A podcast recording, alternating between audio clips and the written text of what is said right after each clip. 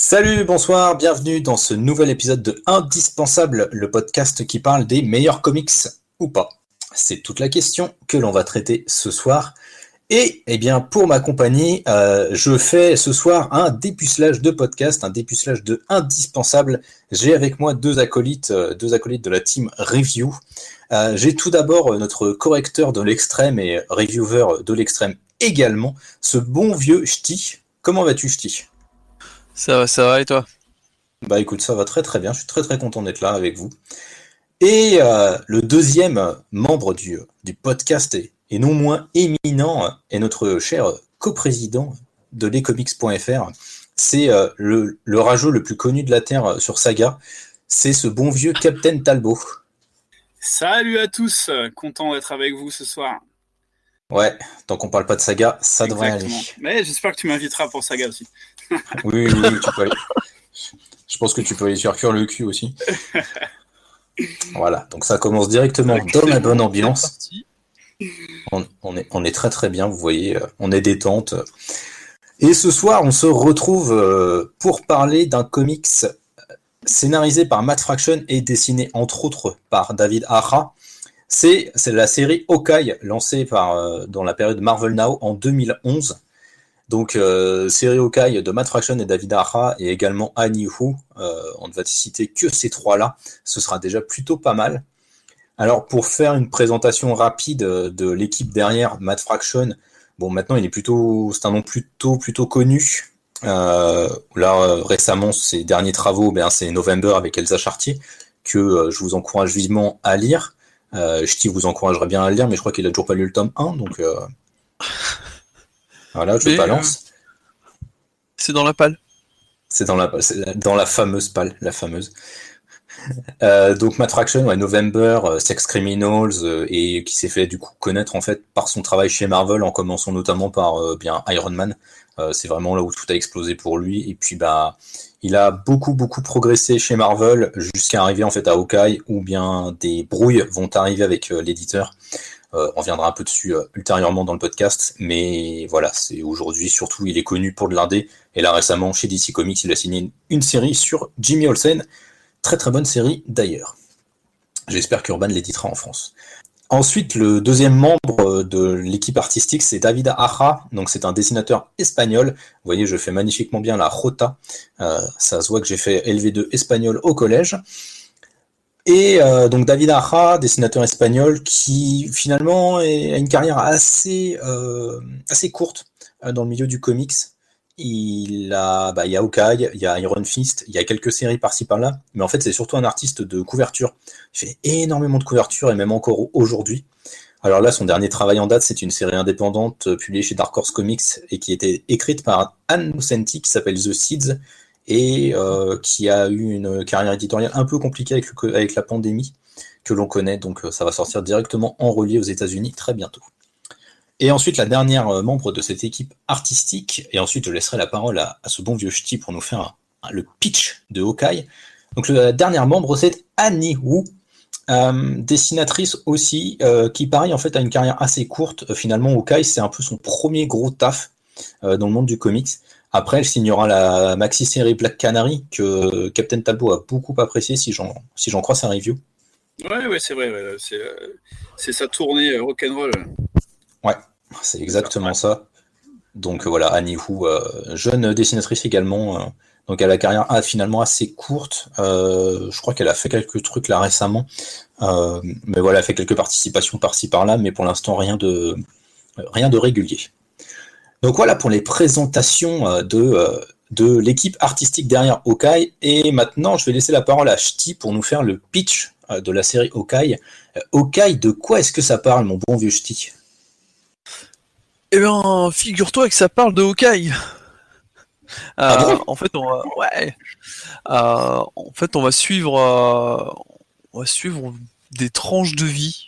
Ouais, on peut dire ça comme ça, des, tranches de vie de, du coup, de, de Hawkeye, euh, euh, Hawkeye Clint Barton, donc euh, la- l'Avengers. Euh, le, comment dire, l'intérêt, enfin le, le pitch principal de, de- du, du récit, c'est qu'on va pas, on va pas le suivre en tant qu'Avengers. mais vraiment en fait en tant que dans sa vie de, tous les jours et comment en fait vient un peu se, mêler son, son identité de, de super-héros. On va, il va pas être seul, il va être accompagné de Hawkeye, version, j'ai perdu son nom. Kate Bishop. Euh, Kate Bishop, merci. Euh, donc, euh, donc, voilà, on va on va suivre les, aventures donc principalement de, de Clint, mais euh, avec Kate qui tourne euh, qui tourne beaucoup beaucoup autour dans, dans le récit, enfin qui intervient qui intervient pas mal. Alors moi je les ai je les ai je les ai en, en tome 100% Marvel, c'était ressorti en en un seul volume je crois chez chez Panini. Ouais, en Ouais, c'est ça. En intégrale, ouais. Euh, savoir que le, le début, en fait, le, le, enfin, ce qui correspond au premier tome, c'est vraiment, vraiment une introduction de, euh, euh de Clint et, euh, et, son univers, en fait. Euh, L'idée, c'est qu'il est, il est installé, en fait, dans un, dans un immeuble. Et, euh, et ça va être un peu, le, on va suivre sa vie au sein de, au sein de cet immeuble et avec les, les autres, les autres habitants qui, enfin, c'est une vie vraiment on est loin de la vie super héroïque. On est, on est très, euh, ouais, c'est très, euh, très, euh, enfin c'est très humain en fait et classique. Et après, forcément, il y a ces, ces talents qui vont le, qui vont le, mener dans, dans, certaines aventures et puis son, son sens de du devoir et, et de, la dévotion qui vont amener à, à aider un peu son, voisinage ce qui va le mener dans des, euh, affaires un peu plus longues qui, vont bah, euh, jusqu'à la fin du, du 4 tomes. Quoi. Ok. Eh ben, écoute, euh, merci Ch'ti pour ce résumé. Je sais pas si tu as quelque chose à ajouter, mon cher Captain. Euh, non, bah, pareil, c'est parfait. Hein. Je trouve qu'il a bien résumé. Hein. En gros, je crois que le speech, le pitch, le pitch qui avait été fait, c'était que fait Hawkeye quand il est pas avec les Avengers. Hein. donc, c'est un peu ce qui résume ce que vient de dire notre ami. Quoi. Ouais, bah c'est exactement ça en fait. C'est vraiment euh, comment, enfin, qu'est-ce que fait Clint, euh, comment est-ce qu'il s'occupe en fait quand il est pas avec les Avengers euh, sur des grosses missions. Hein. Surtout qu'à cette époque-là, Avengers c'était Hickman, donc c'était des gros trucs, des grosses menaces interstellaires qui étaient en jeu. Donc voilà, c'est vraiment quelque chose de beaucoup plus simple. Il y a finalement une phrase qui résume assez bien ce que Matt Fraction a voulu faire avec ce Hawkeye et qui, je trouve, résume plutôt bien l'esprit de la série. c'est une phrase qu'il a sortie dans une interview accordée à, nos chers confrères de Comics Blog où il disait que bah, aujourd'hui dans le comics euh, tout est super grand et qui en fait il, là je le cite je suis vraiment fatigué de l'apocalypse euh, plutôt mourir que de voir Batman combattre le 11 septembre une seconde fois et je trouve que ça résume vraiment bien en fait ce que Matt Fraction veut, faire avec cette série il veut faire vraiment quelque chose de très simple euh, de très basique et bah c'est exactement ce que tu as résumé je dis donc merci beaucoup pour ça euh, bah écoutez, messieurs, on va passer directement du coup à, ce qui constitue un peu la première partie. Euh, donc notre avis sans spoiler. Qu'est-ce qu'on a aimé ou pas aimé dans la série Hawkeye? Bah écoute, euh, Captain, je te laisse, euh, laisse nous donner euh, ton avis. Peut-être à la limite, si tu veux, nous donner le contexte dans lequel tu as découvert la série Hawkeye. Bah, pas de problème. Alors, Hawkeye en France, je crois que c'est 2014, du coup, c'est ça à peu près. et je crois que j'étais pas, ça faisait pas hyper longtemps que je, que je lisais du, du comics. Et, et en fait, je été attiré euh, par notre ami, euh, puis aussi par le fait que c'était à 100%, euh, pas forcément très cher. voilà. Hawkeye, il y avait déjà eu des films, etc. Donc, bon, on commençait à, le connaître un peu par ce biais-là. Et le, fait de voir cette proposition un petit peu de dire eh ben, eh ben justement, comme tu le disais, exit Thanos et toutes les menaces interstellaires et compagnie, et on va voir Hawkeye dans la vie normale, eh ben, ça m'avait fait passer le pas. Donc, euh, donc je m'étais lancé dans, cette série. Et, donc du coup, bah, le premier volume, ça a été un très bon sentiment. c'est vrai que de, de la voir euh, ce héros dans la vie de tous les jours où on le voit euh, aller faire ses courses, euh, etc., prendre des barbecues avec son, son, son, voisinage, un côté très, très empathique avec ses voisins, etc., ça, ça, ça, ça, ça lui permet de bien s'identifier à lui. Et je suis rentré dans, dans le récit à fond dedans. puis voilà, bien mis en valeur par, par les dessins aussi de, et les compositions de, de, de David Ara, du coup, c'est bon, j'ai bien fait la rota, moi aussi, ça Parfait, parfait. Mieux moi.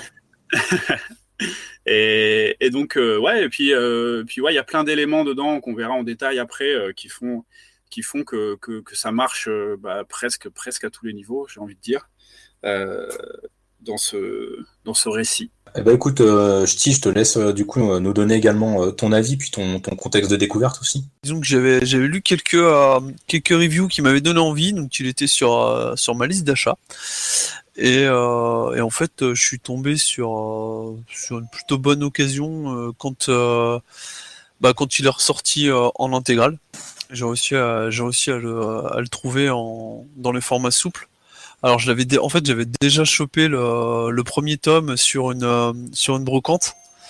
Euh, et euh, j'avais, bien aimé et puis du coup j'ai, réussi à retrouver les quatre tomes donc j'ai revendu le, le premier mais et euh, donc voilà, je découvert, euh, j'ai découvert comme ça. Alors j'ai mis du temps à lire entre le, le premier tome et, euh, et le reste. je mets toujours du temps de toute façon à lire mes trucs, mais donc voilà.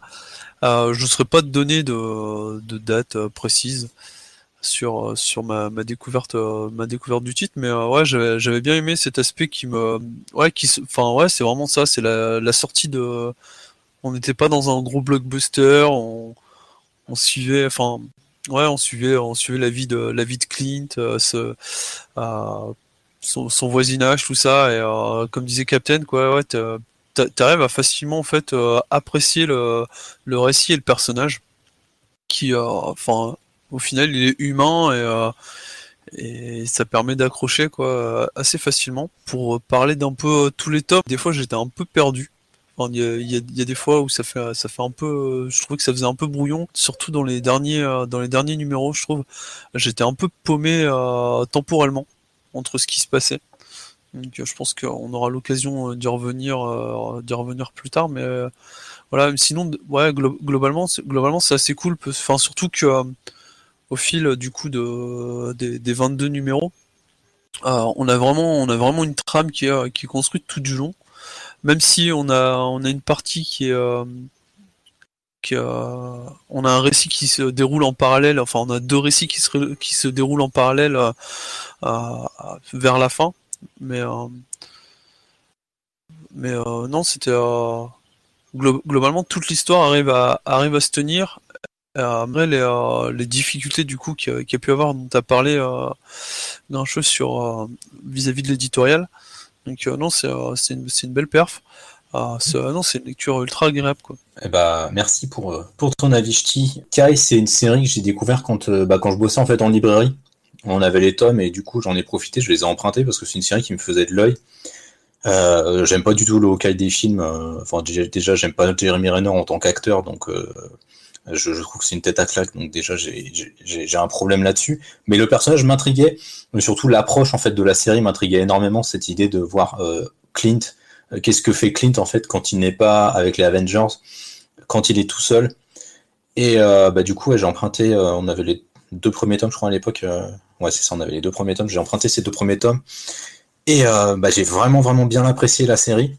J'aimais beaucoup les dessins, surtout en fait de, David Arra. Il y avait des compos qui étaient vraiment folle dingue. La manière dont il gère euh, beaucoup ses, euh, ses, planches à, certains moments, c'est vraiment euh, c'est assez foufou à, à certains égards. Et je trouve que là, il a une façon de mettre en scène les combats à l'arc et tous les différents gadgets qu'utilise Clint, qui est vraiment très très intelligente.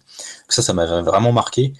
Et puis euh, j'aimais beaucoup cette approche vraiment très très simple. Euh, j'aimais beaucoup le personnage du coup de Clint que j'ai vraiment découvert à ce moment-là. Qui, enfin, il faut le dire aussi, il est vraiment réécrit en fait à cette occasion parce que Clint avant, quand on le voyait, il était, c'était un mec très très sérieux. Euh, c'était vraiment le, le, stratège, le mec tactique, toujours très froid, très calculateur. Matt Fraction l'a vraiment réécrit, l'adapté à sa sauce, et c'est maintenant l'écriture qu'on a de Clint tout le temps. Donc on va dire que c'est vraiment cette, cette nouvelle version, cette version 2.0 sauce Fraction de Clint mais euh, c'est pas quelque chose qui m'a gêné. Et euh, surtout, en fait, je trouve que ça correspond bien à l'histoire qu'essaie de raconter euh, Matt Fraction, qui est sur vraiment les mecs, des mecs ordinaires, en fait. Clint, c'est vraiment le mec ordinaire qui se retrouve pris dans des situations juste pas possibles. Toute la série, à chaque fois, c'est des trucs mais complètement improbables. Enfin, Clint, il se retrouve toujours dans des situations complètement pourries. Matt Fraction utilise très bien toutes les conquêtes féminines que Clint a eues.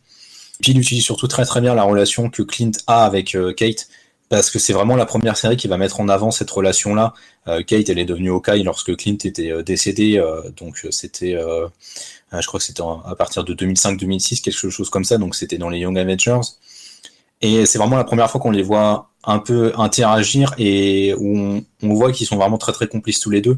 Euh, enfin, on reviendra dessus plus tard, mais c'est les deux facettes euh, d'une seule et même pièce en fait. Ils se complètent très très bien tous les deux. Et voilà, enfin, Matt Fraction, il, m'a tout de suite séduit. Il a un sens du dialogue qui fait mouche. Enfin, c'est souvent très très drôle. Les répliques sont, sont fun. Et puis surtout, il y a des expérimentations narratives euh, dans pas mal de chapitres.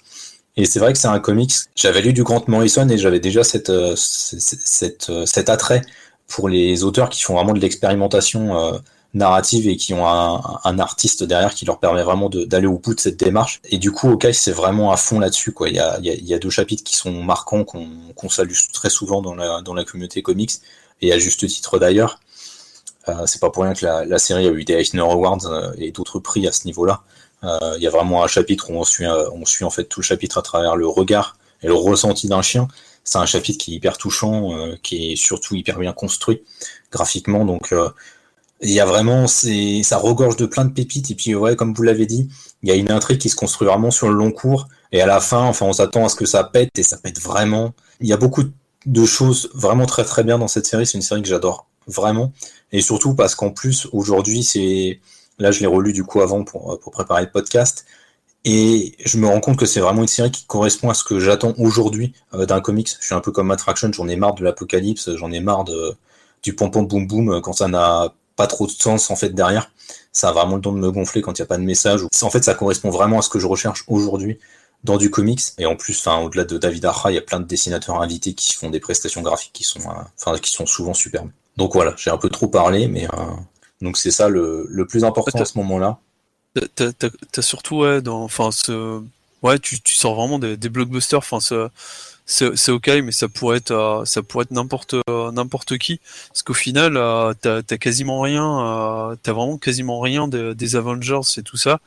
donc à part, à part Kate Bishop du coup, et puis bah tu vois un peu les les, les trois ex d'Okai, donc t'as Spider-Woman, Black Widow et, et et Mockingbird. Mockingbird, merci.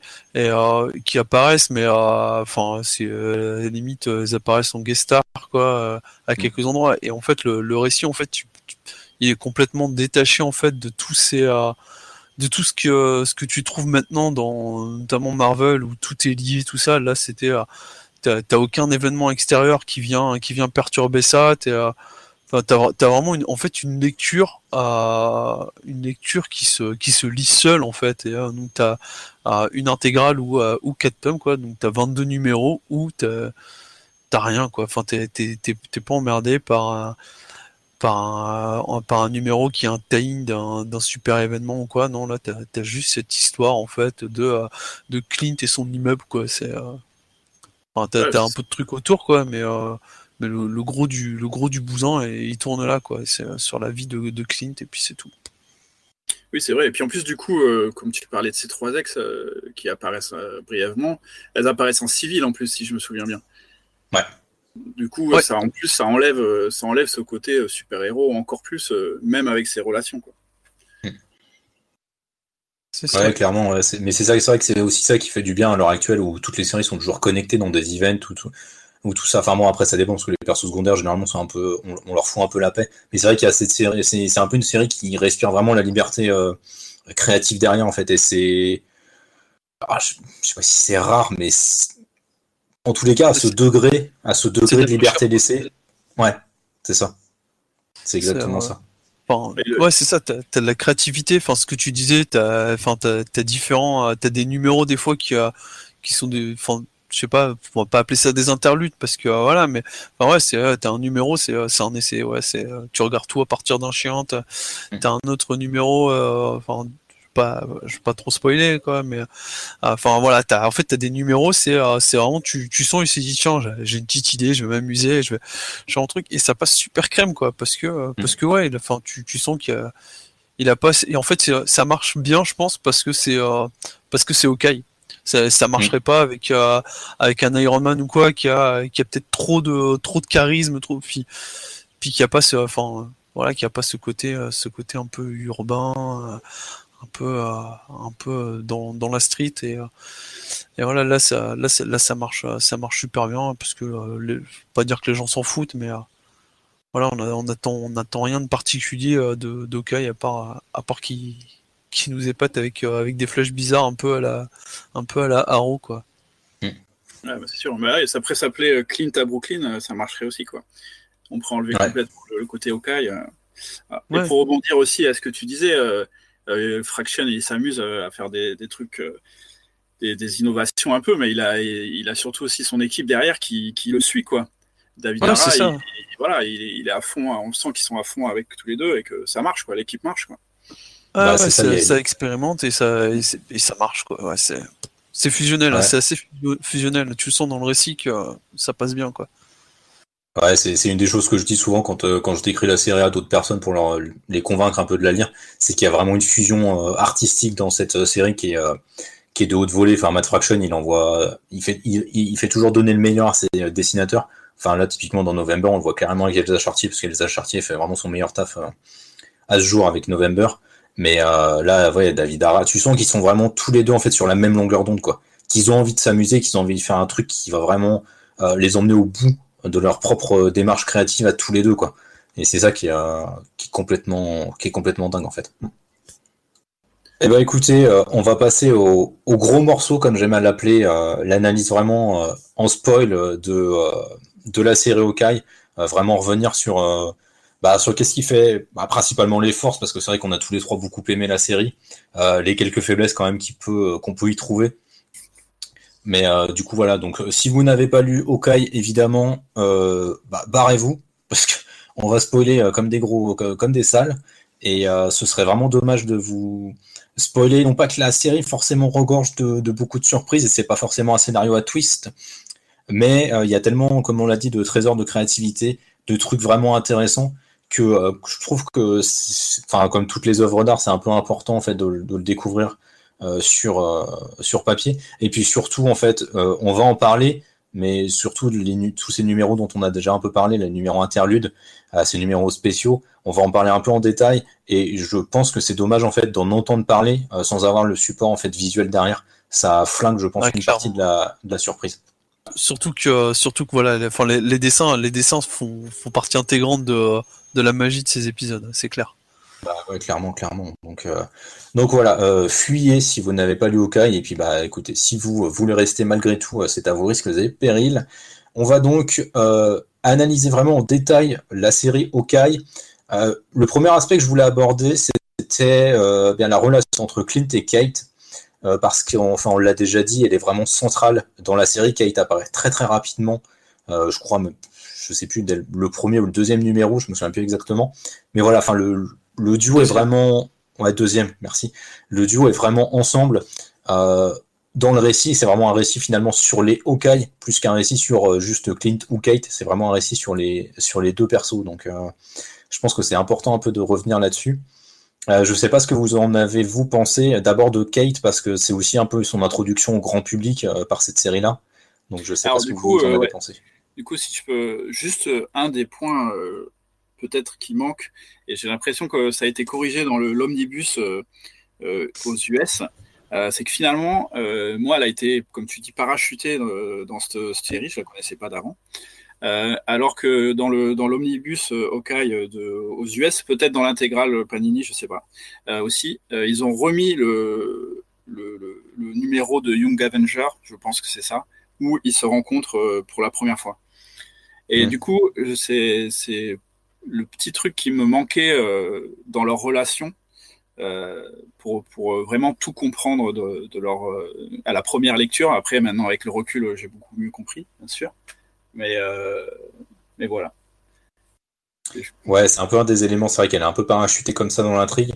Alors dans le, moi j'ai le, le format Icons de Panini.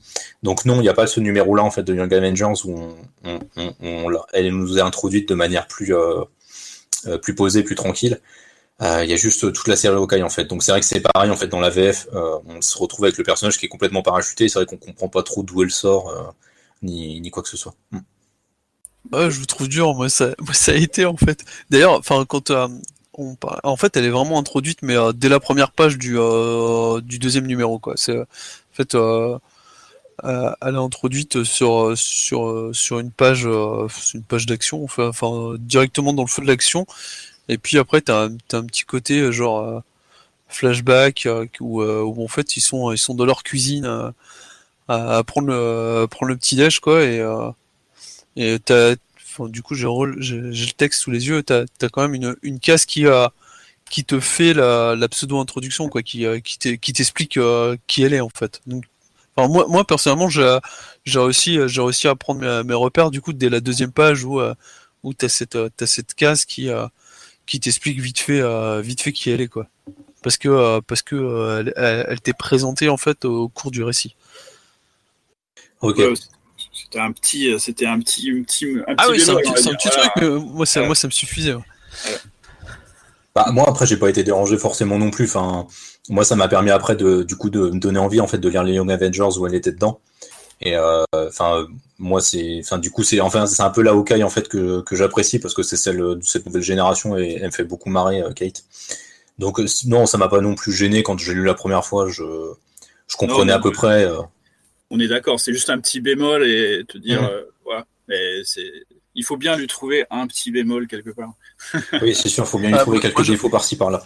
Ah, moi, les gros défauts, ils sont sur la, ils sont sur la fin, mais. Euh. oui, je pense que, comme nous tous, je pense. mais euh, non, non, c'est, tu disais, ouais, du coup, elle est, elle est centrale, elle est centrale au récit, mais du coup, avec carrément, enfin, euh, t'as rarement, euh, tu passes rarement deux, euh, deux numéros sans, sans l'avoir. c'est c'est même pas comment dire ce qu'on ce qu'on a ce qu'on a souvent c'est c'est le, le mentor et et sa protégée ou quoi et là là ils sont vraiment ils sont vraiment d'égal à égal quoi c'est c'est pas c'est pas juste c'est pas c'est pas l'acolyte d'Okai c'est c'est vraiment c'est son égal et et euh, même dans le dans le traitement, enfin dans le dans le récit, euh, enfin ouais, tu, tu sens direct qu'il y a une alchimie entre les deux et ça et ça matche super bien quoi. Hmm. Alors ça va peut-être à un moment donné un peu trop un peu trop loin, mais euh, Ouais, ça c'est vrai que c'est un, peu, un peu un truc sur lequel Matt joue un peu à, certains moments, ce qui, ce, qui a, ce qui me dérange un peu parfois. Mais juste ouais, pour revenir sur cette, ce que tu disais sur le fait qu'il n'y a pas vraiment de mentor, c'est vrai que finalement ils se complètent plutôt bien tous les deux. Et ils ont un don tous les deux pour attirer les embrouilles. Euh, enfin, et Clint notamment se fout toujours dans des affaires juste pas possibles. Kate est souvent là pour le sortir de ça, mais inversement, Kate aussi va des fois se mettre dans des situations juste pas permises, et Clint va être un peu là pour, pour la sauver. Et c'est vrai qu'on pourrait se dire, bah, c'est Clint le mentor. Finalement, c'est quand même plus souvent Kate euh, qui euh, donne un peu des leçons de vie à, à, Clint. Ouais. Mais c'est marrant parce que ça rejoint un peu, enfin, Matt Fraction. Euh, pour ceux qui ne le savent pas, il est marié avec Kelly Sudekonic, qui est une autrice très féministe, qui, met qui met très fortement en avant son, son combat féministe. Et Matt Fraction, il est aussi là-dedans. Enfin, et ça se sent un peu là-dedans, euh, dans le sens où bah, il décrit un peu Clint euh, comme euh, l'attardé mental en fait du groupe, du couple en gros, et Kate comme bah, la meuf un peu posée et réfléchie, même si c'est fondamentalement une grosse bourrine aussi et qu'elle enchaîne des galères comme pas permis. Bah ça, on le voit clairement dans le dans le justement les deux histoires en parallèle où on, enfin, enfin du coup alors c'est on les voit on les lit pas en parallèle dans le dans le récit mais en VO c'est sorti c'est sorti euh, une fois l'un, une fois l'autre. Là, on a on, a l'arc euh, centré sur euh, sur Kate qui est vraiment qui est vraiment mis d'un bloc. Donc apparemment c'est pareil dans l'icône, c'est ça. Mm. Ça, correspond au tome 3 en fait. ouais, c'est ça, le troisième arc. Et, et on voit clairement dans dans ce dans ce dans cet arc là que ouais elle est elle est aussi capable de se foutre de se dans la merde que que Clean quoi. C'est du coup, du coup, pour revenir sur, euh, sur leur relation, c'est exactement ça. C'est euh, l'un et l'autre sont complémentaires et à la fois euh, les mêmes. Ils marchent ensemble avec une complicité assez, assez forte. Il n'y en a pas un qui est meilleur que l'autre. Voilà, c'est vraiment la force de leur relation. Et, et, c'est ce qui c'est ce qui fait que ça marche aussi bien aussi, je pense, dans le récit, quoi. Et, et pour revenir sur le côté féministe, il y a aussi le, le fait que bah, Clint, finalement, euh, il a, il a beaucoup de qualités, mais à chaque fois, euh, sur ses relations avec les femmes, euh, donc surtout quand il a ses trois ex, etc., et tout ça, on voit qu'il euh, y a une grosse critique derrière de, de ce genre de, de, de, mec un petit peu, un petit peu pas très stable, on va dire, dans leurs relations et dans leur façon de traiter parfois les, femmes. Quoi. Oui, bah oui, clairement, ça c'est clairement très fortement sous-entendu par Matt Fraction que oui, il a été un peu, euh, enfin, il est tellement en fait irresponsable qu'il est même irresponsable en fait dans ses relations avec les femmes. Euh, il y a notamment une, enfin, il y a une, on n'en a pas beaucoup parlé, mais il y a une, autre jeune fille qui va arriver, qui est donc, qui fait partie du gang en fait, qui attaque un peu l'immeuble où habite euh, Clint. Bon bah voilà, cette jeune femme-là, elle a une relation un peu trouble avec Clint. Euh, et puis euh, ça va rendre jalouse euh, forcément sa, la, copine actuelle de Clint, euh, qui est donc Spider-Woman, Jessica Drew. Et forcément ça va créer de l'animosité. Et c'est vrai que Matt Fraction aime beaucoup s'amuser avec ça, à montrer une irresponsabilité même dans les relations qu'on pourrait pourtant juger comme sérieuses de Clint, et qui le sont en fait pas du tout parce que lui-même le prend pas au sérieux en fait. D'ailleurs, c'est le, le, truc moi qui me fait qui me fait un peu halluciner, c'est que c'est que tu vois du coup voilà tu, tu le vois tu le vois assez volage Mm. Et ça l'est d'autant plus euh, sur, euh, sur alors c'est c'est le temps de, de, deux pages je crois où en fait euh, bah, t'apprends qu'il euh, doit gérer, il, enfin il doit signer ses papiers de divorce quoi donc mm. et euh, du coup et c'est avec Mockingbird qui a qui, qui divorce ouais, c'est ça donc en fait ça veut dire qu'il est encore marié à Mockingbird mais il est actuellement avec avec Spider-Woman et puis bah à côté de ça enfin il a toujours, il a toujours le regard ailleurs, quoi. C'est euh, et plus euh, l'ambiguïté qui est, qui est des fois donnée euh, avec Kate, quoi. C'est Ouais, c'est justement ce sur quoi j'allais revenir. Il y a une espèce d'ambiguïté avec laquelle joue Matt Fraction un peu avec Kate. Alors Kate me dérangeait un peu parce que bah Kate, alors je sais jamais trop quel âge elle a. Je crois que quand elle est introduite dans les Young Avengers, je sais plus si elle a 17, 17 ou 18 ans. Mais bon, elle est relativement jeune, surtout par rapport à Clint. Mais c'est vrai qu'il y a cette ambiguïté où euh, on ne sait pas trop comment Clint considère Kate. Est-ce qu'il la considère comme une petite sœur à protéger? Est-ce qu'il la considère comme son égale? Est-ce qu'il est parfois amoureux d'elle? Il y a toute cette ambiguïté, mais je pense que c'est aussi peut-être ce qui fait un peu la richesse de, euh, du récit, du portrait psychologique qui est dressé de Clint, c'est que lui-même, en fait, bah, ça, ça, va dans le fait en fait qu'il est complètement irresponsable avec les femmes. C'est-à-dire que lui-même, je pense, ne sait jamais où se situer par rapport aux femmes, en fait. Ouais, oui, tu retrouves ça, quoi, ça, dans cette habité. Et euh, sur l'âge de, de Kate, je pense qu'elle doit, elle doit être encore jeune parce qu'elle est, a l'air assez dépendante encore de, de son père, mine de rien. Ouais, bah ça, elle l'est toujours, même, euh, même, même à l'heure actuelle, en fait, elle l'est toujours encore un peu. C'est vrai qu'il y, a cette ambiguïté, mais je pense que par contre, c'est peut-être une ambiguïté chez Clint, mais je crois pas que chez Kate ce soit une ambiguïté. Je pense que Kate n'a absolument aucun sentiment amoureux en tous les cas. Euh, affectif, oui, très certainement. Et, euh, affectif, ouais, forcément, il y a, quand même, il y a quand même une forte, une forte attache. Enfin, je veux dire, euh, bah, du coup, vu qu'on peut, vu qu'on est dans le partie spoiler, son l'arc qui lui est dédié, c'est quand même qu'elle qu'elle claque un peu la porte à, à Clint pour pour se barrer et aller faire les, aller faire un tour du côté de la côte ouest.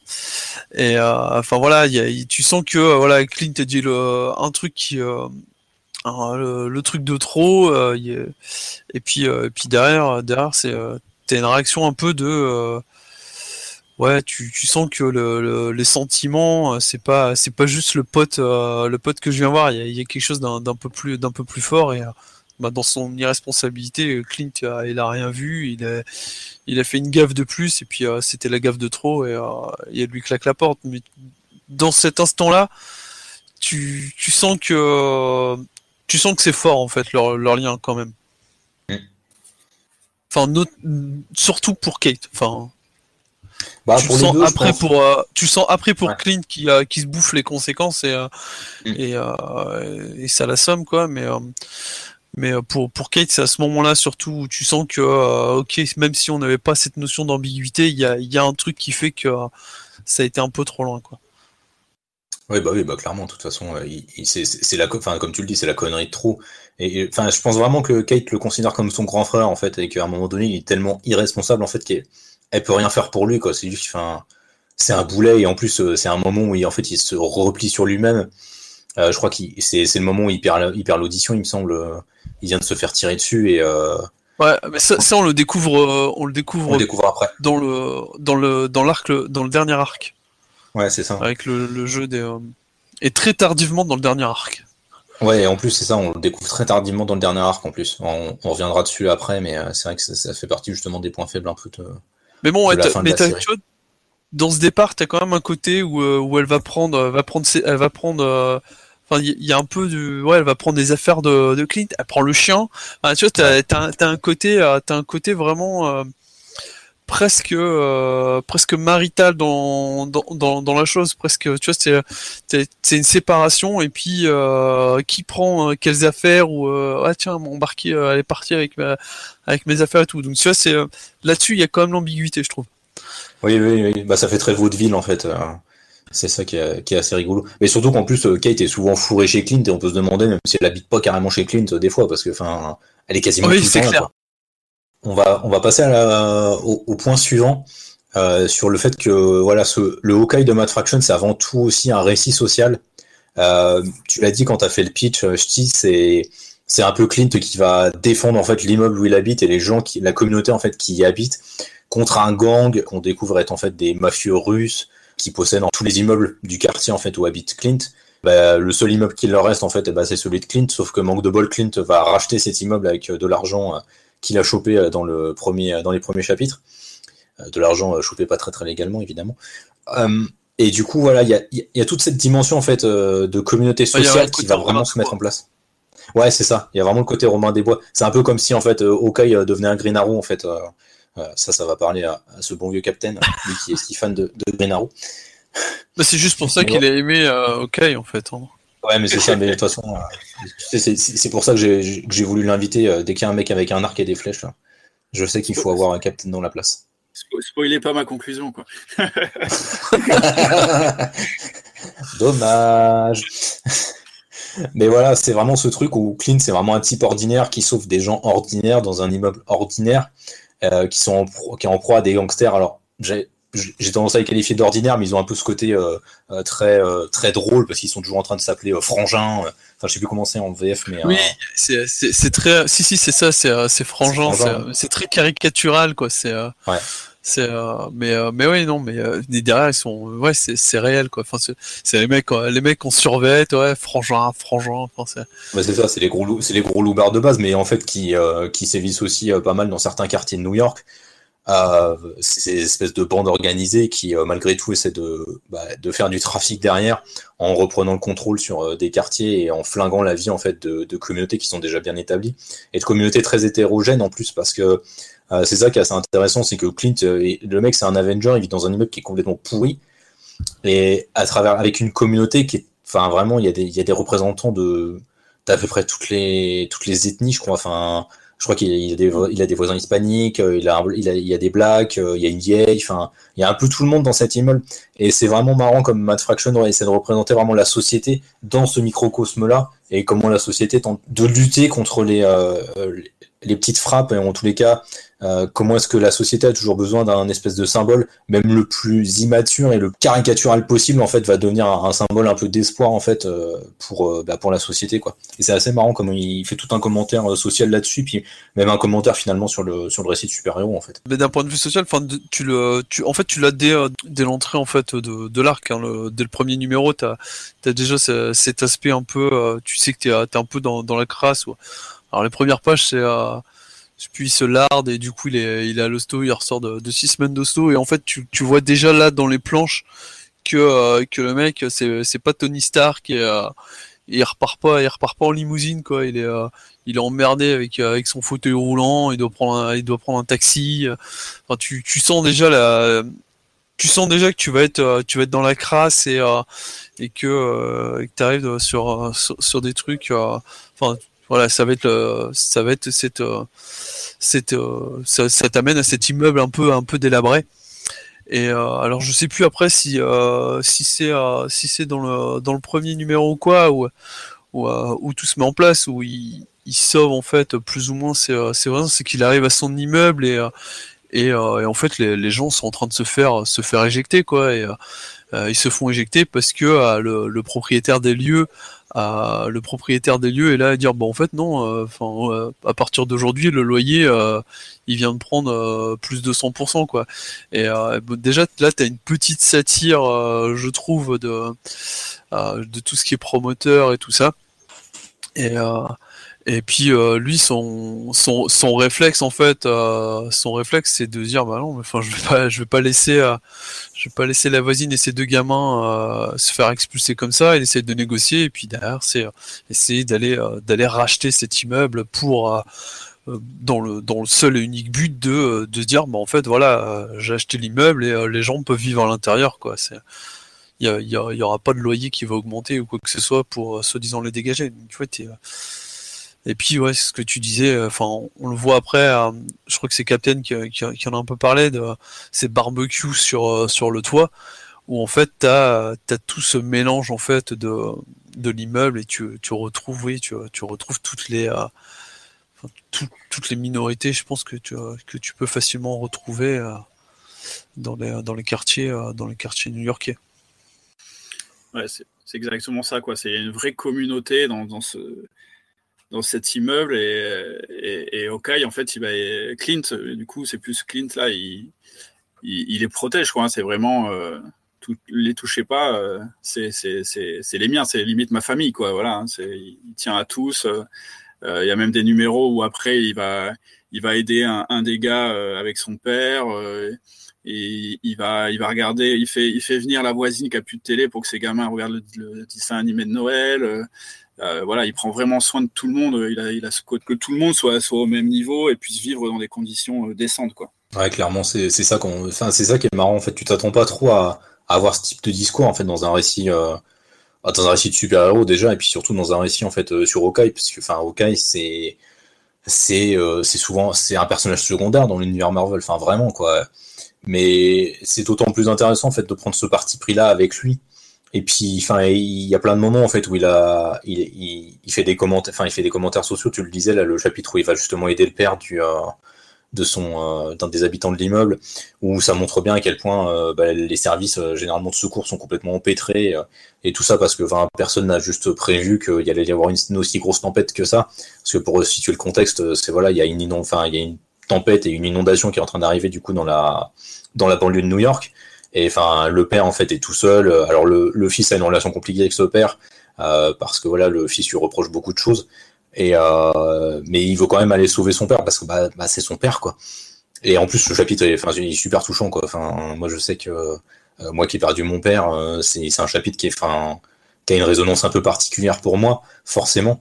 Mais derrière, il y a quand même, malgré tout, tout un côté du coup. Alors à la fois, il y a ce côté où il traite d'une euh, tranche de vie d'une relation familiale qui était un peu euh, euh, en berne et qui va un peu se relever grâce à ça, grâce à cet événement.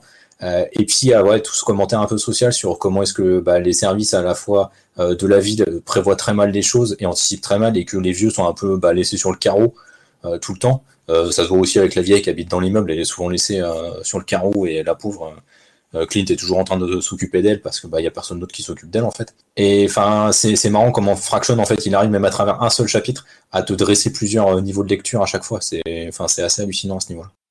Ouais, c'est ça. C'est qu'il y a plein de petits exemples dans ce style-là dans, tout au long du récit et, c'est en ça qu'il est fort, c'est que bah, euh, voilà, il, il, le fait, ça passe comme une lettre à la poste et, mm. et voilà quoi. Bah, ça t'emmène, euh, ça t'emmène au final ou euh, enfin le, dans le run final où en fait tu, euh, enfin, en gros les, ses voisins le, lui rendent en fait et, et, tu sens vraiment, ouais, tu sens l'aspect communauté ou l'énorme solidarité qu'il y a derrière où tu, tu montres qu'avec plein de, de, de, petits riens, bah, tu fais un grand tout. Tu arrives en fait à te, à te dresser euh, face à ce gang de, frangins. C'est ça. Non mais c'est ça en plus. Et puis le, le dernier arc s'appelle Rio Bravo et tu comprends totalement pourquoi. Quand tu lis, enfin l'immeuble devient vraiment un fort assiégé où euh, bah, chacun va mettre sa, sa touche en fait. Chacun va empêcher les frangins justement de, pénétrer dans l'immeuble. Euh, enfin chacun va y mettre en fait du sien. Et surtout qu'il y a déjà eu à ce moment-là des dégâts, en fait, des victimes parmi les, les, habitants de l'immeuble. Donc c'est vraiment, il y, a, il y, a, cette solidarité, cette fraternité, en fait, qui s'est vraiment créée euh, au sein même de la de, l'immeuble. Et enfin, encore une fois, c'est vraiment, je trouve, euh, Fraction, c'est vraiment de, de, de, représenter ce vers quoi doit tendre la société aujourd'hui, c'est-à-dire plus de solidarité, plus de fraternité. Euh, et euh, du coup, c'est ça donne de la résonance particulière et ça s'intègre surtout très très bien, je trouve, dans un récit de super-héros, quoi. Enfin, vraiment, parce que c'est des thèmes qui sont porteurs et qui sont puissants. et qui sont à mon avis fondamentaux dans les récits super-héros en fait. Ok, et eh ben écoutez, on va passer un peu parler de ces numéros expérimentaux, ces numéros qui sont vraiment des, petites trouvailles narratives. Moi j'en retiens personnellement trois, je pense qu'on sera au moins d'accord sur deux. le troisième est un peu plus euh, un peu différent. Mais voilà, il y a ce, le chapitre numéro 11 qui est du coup sur le chien, euh, donc euh, qui s'appelle Pizza Dog, mais qui s'appelle en vrai bah, Chanceux. le beau chien, va raconter un peu son histoire. il y a également évidemment le numéro sur où Clint perd Louis, le numéro 19, ah, donc qui est tout proche. Voilà, qui est tout proche de la fin. Donc en fait, bah, Clint a perdu donc Louis. Alors sachant qu'en fait, il est déjà sourd de naissance. Hein, Clint, il a déjà un problème de, de, de surdition. Et euh, c'est juste que Fraction en fait le réintroduit et nous le, nous le rappelle à ce moment-là. Mais en fait, tout le chapitre est du coup en langue des signes et c'est un chapitre qui est vraiment génial. Euh, et je sais pas comment c'est. Je sais que dans le dans le Icons, à la fin, il y a les traductions du coup de ce qui se dit. Mais en fait, ce qui est assez intelligent, c'est que même sans les traductions, ah en fait, on comprend, on comprend ce qui se passe. Ouais. Ah, il n'y a pas les traductions, hein, sinon dans les 100%. Dans les 100%, il n'y a pas. Non, ok, bah dans le Icons, ok, dans le Icons ils l'ont mis du coup et ça c'est euh, c'est plutôt cool, mais en même temps c'est pas forcément nécessaire parce qu'on comprend très bien ce qui se, ce qui se dit. Il y a le troisième chapitre que je retiens à moi, c'est celui qui est en forme de conte de Noël. Justement, tu disais, euh, Captain, quand euh, euh, Clint bah, laisse les enfants en fait venir regarder sur sa télé le dessin animé de Noël. Et je trouve que c'est un chapitre aussi qui est très très spécial. On l'oublie un peu souvent quand on cite les numéros spéciaux de Hawkeye, mais je le trouve assez intéressant. Je le, trouve, je le trouve hyper intéressant, surtout au moment en fait, où il arrive. Il est assez intelligemment placé. Mais voilà, je sais pas si vous en avez retenu d'autres, vous, de votre côté. J'avais noté les, ces trois-là, moi, tu vois, c'est pareil. Ouais, moi je pense qu'on est, ouais, je pense qu'on est raccord du coup. Ouais, moi euh... j'en avais un autre, mais je me souviens plus.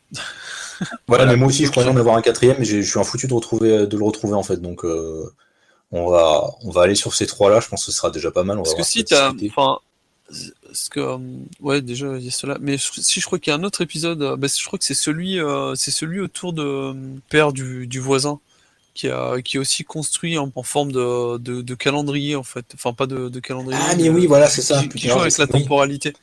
Oui, il joue avec la temporalité, c'est exactement ça. Parce que tu démarres, en fait, à, je crois, la veille de Noël, et en fait, tu remontes un peu dans le temps et tu reviens la veille de. Oui. Non, mais si, il y a un système de yo-yo euh, temporel. Oui, t'as raison. Et euh, celui-là, celui-là, je, je, l'avais. Enfin, j'avais parlé au début de, de, mes soucis avec euh, la temporalité. Celui-là, il passait parce que la temporalité était notée. Oui. du coup, euh, du coup, je, me retrouvais. Là où sur la fin, as, sur la fin, sur la fin, t'as un numéro, je crois, où il, rejoue un peu, euh, un peu comme ça avec des, des va-et-vient. Et, mm. celui-là, par contre, il m'avait largué. ouais, je peux comprendre.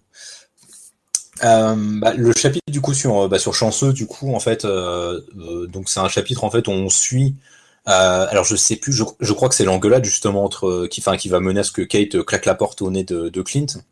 C'est la, fin de, l'épisode du chien, c'est l'engueulade.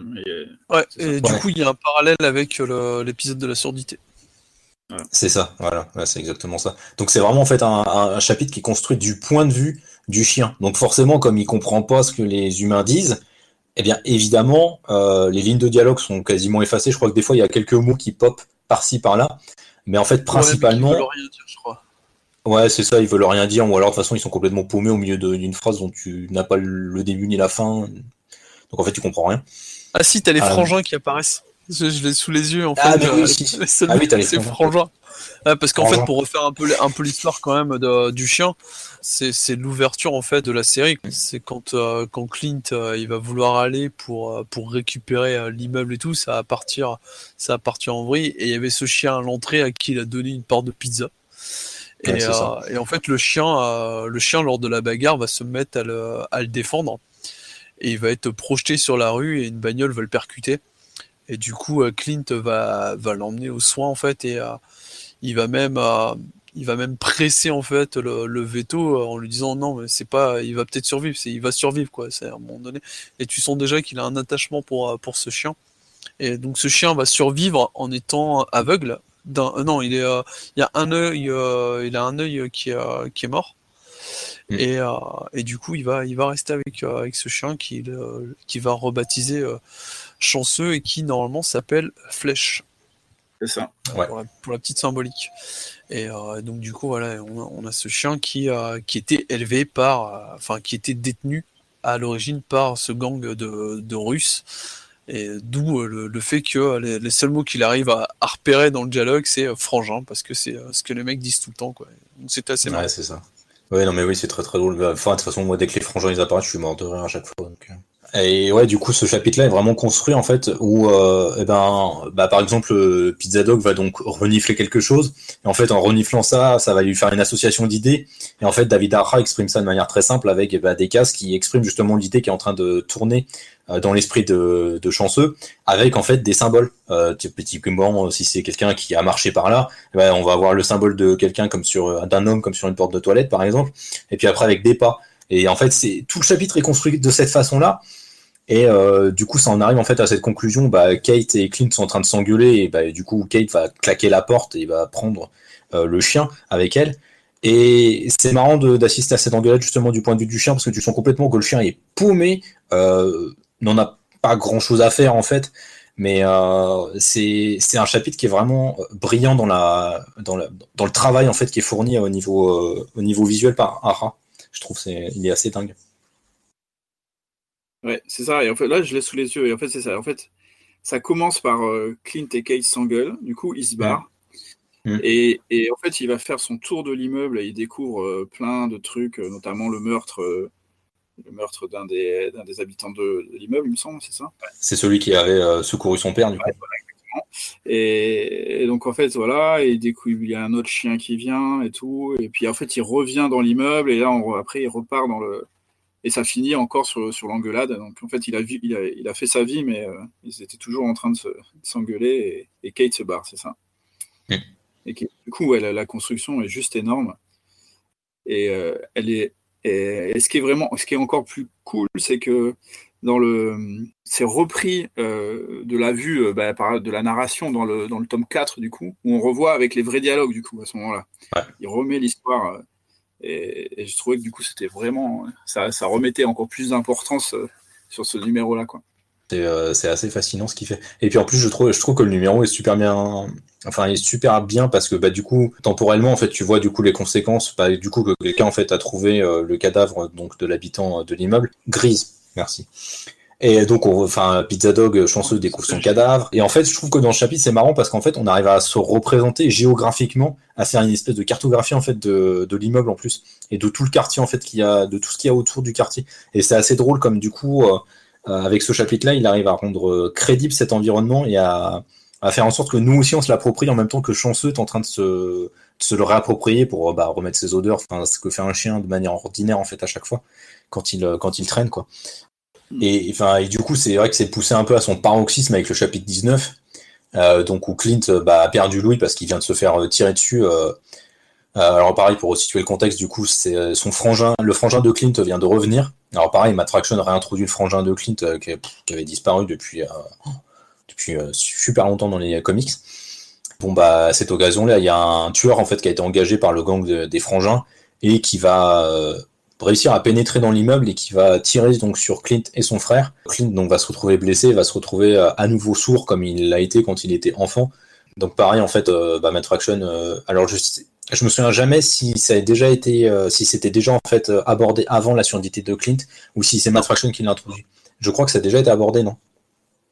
Ah, pas dans le récit en tout cas. Non, ouais, non, pas dans le récit, mais je pense euh, dans la biographie, euh, manière, de manière vraiment large de, dans l'univers Marvel de Clint. Il, me semble que ça a déjà été abordé, mais enfin, je, je, suis pas certain, donc je vais vraiment mettre du conditionnel là-dessus. Mais voilà, il y a donc à la suite de ça, il y a le chapitre 19, donc vers la fin du, du run qui arrive, et où en fait, bah, Clint est, alors Clint est encore dans sa phase de tête de con et il veut pas trop parler. Et en fait, c'est son frangin qui essaie de lui parler en langue des signes, en fait. Et donc bah, voilà, tout le chapitre est construit en langue des signes, donc avec plein de petites vignettes qui à chaque fois découpent les signes.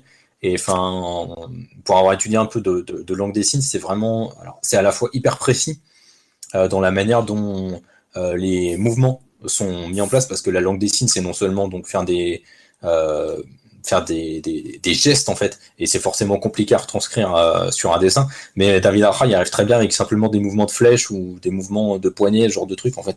Et c'est assez, en fait, comme le chapitre sur Chanceux, euh, il y a un travail de construction euh, narrative derrière.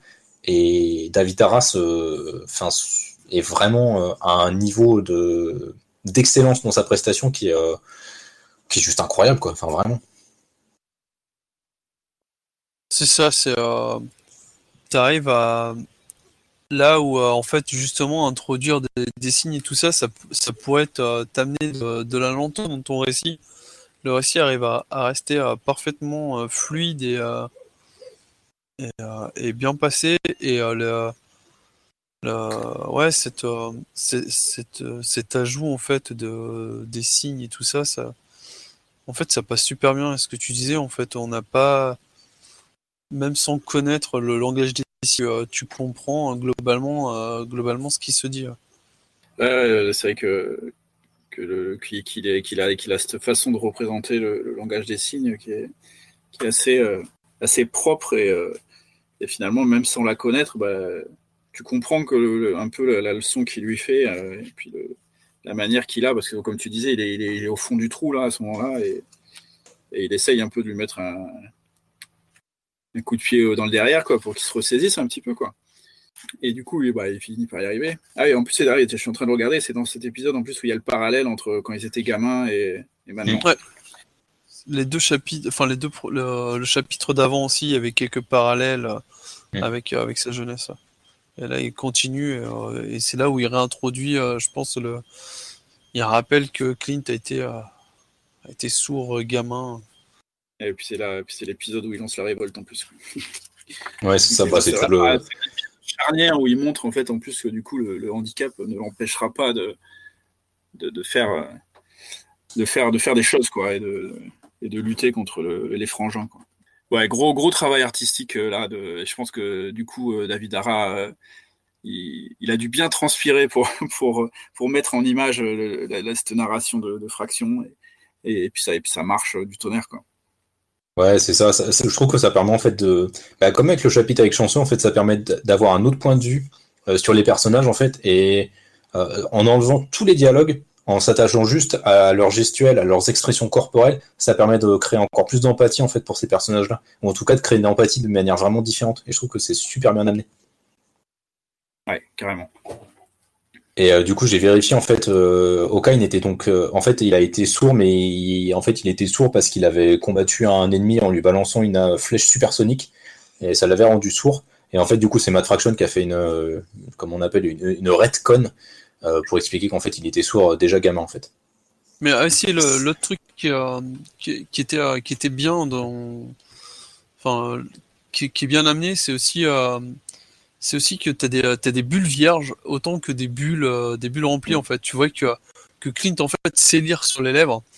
Et donc, en fait, euh, suivant la, suivant la disposition euh, des, des personnages, il arrive à jouer avec ça, à, à, jouer avec le fait que, bah, en fait, quand il voit pas le personnage, il y a les bulles, mais c'est des bulles vides en fait. ça se dit quelque chose et, et on le sait pas parce que Clint ne le sait pas. Euh, et inversement en fait, quand, euh, quand il est face à, quand il est face aux gens, il, il lit, euh, il lit et du coup il, on a, on a le texte. Mm. Ça aussi, je trouvais ça, je trouve, du coup, je trouvais ça bien foutu quoi. Ça te, ça te met, ça te, enfin, du coup, ça t'apporte ça t'apporte de la vie en fait dans ton récit parce que tu as du mouvement sans l'avoir. Parce que euh, justement quand euh, les, personnages bougent de position ben, tu n'as plus les euh, tu vois ou tu as pas de son.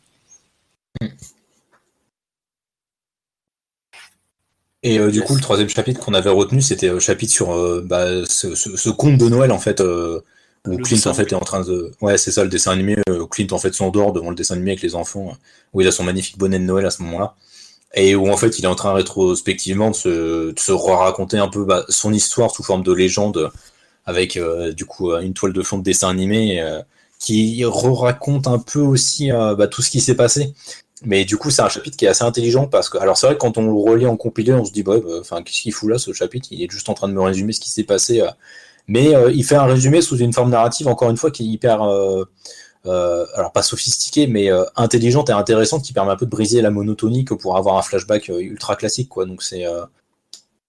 on se demande pas forcément pourquoi il est là, parce que quelques pages ou numéros avant, il disait, il disait du coup à la mère. Bah, qu'il n'y avait pas de souci, qu'il lui prêtait la télé et tout ça, donc t'es pas trop surpris de l'avoir débarqué avec ses gamins. Mais en effet, du coup, si en plus il y a un contexte éditorial qui fait que bah, ça va résumer en gros, machin, ça renforce l'idée de, de, ce, la force de ce numéro, du coup, euh, à cette place-là, quoi. Là, enfin, euh, il se place quand même. Euh, en fait, moi, moi, il m'a interrogé quand même parce qu'il se place juste après, en fait, là, justement, le, moment où, où son où le, le, frère de Clint se fait, se fait tirer dessus et, et Clint également, en fait. Et, et en fait, t'enchaînes avec avec cet épisode. Et moi, je, moi au début, je l'ai vu comme un comme un tu sais là ces trucs où euh, t'es en fait t'es, es, au bord de la mort et euh, et tu une espèce de, de trip trop bizarre et euh, ça, ça fait enfin voilà, c'est mes problèmes de temporalité avec avec la fin du, du récit où, où en fait tous les chapitres, les chapitres ils s'entremêlent un peu entre eux et tu tu dis attends qu'est-ce qui se passe? Et ouais moi j'ai, j'ai vu ça un peu comme un comme il part dans, il part dans un délire, quoi. Mais, euh. Ah mais je, enfin moi je le vois aussi comme ça. Hein. Je, je, enfin je le vois vraiment comme, euh, eh bien il va de se faire, euh, il vient de se faire tirer dessus. Et là en fait il, a, enfin, il a ce contexte en fait où il a accepté que les gamins viennent. Mais je pense qu'en fait ce qui se passe dans le chapitre n'est pas réel en fait. Et je pense que c'est en effet une, donc une, enfin il est proche de la mort en fait et il est en train de se faire un, trip dans sa tête en fait. Ah ouais d'accord ouais, ouais pas du tout. Ok. Bah, moi, je l'ai pas comme ça, mais je le comprends. Je, vois bah, en fait, c'est C'est qu'il est introduit et conclu par, euh, par ce moment où il est dans son canapé avec son bonnet et que, que, du coup il y a les gamins autour. Donc ça, ça, t'enlève un peu l'aspect où, euh, où il est juste vraiment ouais, dans, dans le délire. Mais euh, surtout que le chapitre d'après reprend en fait sur l'hôpital et voilà, t'es sourd et puis voilà quoi mais c'est ça en fait, c'est vraiment le placement dans cette temporalité-là qui est, euh, qui est assez étrange en fait, euh, et qui me, qui me fait dire ça en fait. Ouais, il y a plusieurs façons de le voir du coup. c'est rigolo. C'est tout, le, tout le talent de, de la série, j'ai envie de te dire. C'est ça qui est, euh, qui est assez chouette au final. t'as, un changement, un changement graphique. Alors du coup, j'essaie de, de regarder si c'est, ah, toujours, toujours ouais c'est toujours. T'as, un gros changement graphique parce que Enfin, tu, tu, passes vraiment dans un. Dans, ouais, tu passes dans le cartoon, là. T'es, es vraiment dans, dans, dans, le cartoon, et puis. Euh, et du coup, t'as une, une transposition des, euh, des gens euh, dedans, et t'as les. Alors, moi, par contre, j'ai pas, j'ai pas reconnu les, les super-héros et tout ça, quoi, mais. du coup, c'est une histoire de, super. Enfin, c'est vrai, c'est dessin animé des gamins, donc t'as as des, des super-héros animaux. Et euh, moi, le seul truc qui, qui m'interroge, enfin, qui m'a, qui m'a interpellé de, dedans, en fait, c'est que le, euh, le principal héros, en fait, de ce dessin animé, c'est, euh, c'est ce chien qui n'a pas de pouvoir, en fait. Mm. Et, et, oui, c'est là où tu te, du coup, tu, ce chien, c'est à la fois, je pense, chanceux ou pizza dog, quand tu l'appelles, et et puis, euh, et puis ce, ce côté, euh, bah, ce côté, enfin c'est Clint hein, qui n'a pas de pouvoir, euh, qui est un peu dans, au milieu d'un groupe de, de super-héros plein de pouvoir et qui a pas de pouvoir. Et, et là où il insiste beaucoup, c'est c'est sur le fait qu'il veut gérer ça, gérer ça seul de mémoire. Et, Oui, c'est ça. En fait, c'est toute une métaphore de l'état émotionnel dans lequel se situe Clint en fait à ce moment-là. Euh, parce que voilà, il vient de, enfin, il a aussi perdu Kate à ce moment-là, donc il est complètement champoulé. Euh, mais en fait, il se convainc lui-même, il se persuade lui-même que bah, il va pouvoir y arriver tout seul parce que bah, c'est le gang des frangins, c'est pas non plus une menace insurmontable. C'est une menace nombreuse, mais c'est pas une menace insurmontable. Et il pense qu'il va pouvoir mener un peu euh, toute sa bande, sa nouvelle famille, en fait, il va pouvoir la mener tranquillement et jusqu'à la victoire, quoi. Bah, à ce moment-là, enfin, le, gang des, euh, des frangins euh, est pas insurmontable. Il y a, y a, aussi du, du, nouveau, enfin, justement, ce, hmm. entre le, le, voisin, le voisin qui a, qui a, été tué et puis, bah, hmm. euh, lui qui s'est fait, qui s'est fait tirer dessus, ainsi que son frère. Hmm. on a, on a une menace quand même qui a, qui a, qui a été introduite et qui est au-delà de, enfin, du coup, au-delà des frangins. Lui, il le sait pas, mais en gros, il y a quand même quelqu'un de plus redoutable euh, qui est avec, euh, avec ce gang de Russes, qui est euh, l'espèce de, de, clown. Je crois qu'il doit avoir un nom d'ailleurs dans le truc. bah, c'est le, ouais, mais c'est le, ouais, il le surnomme le clown.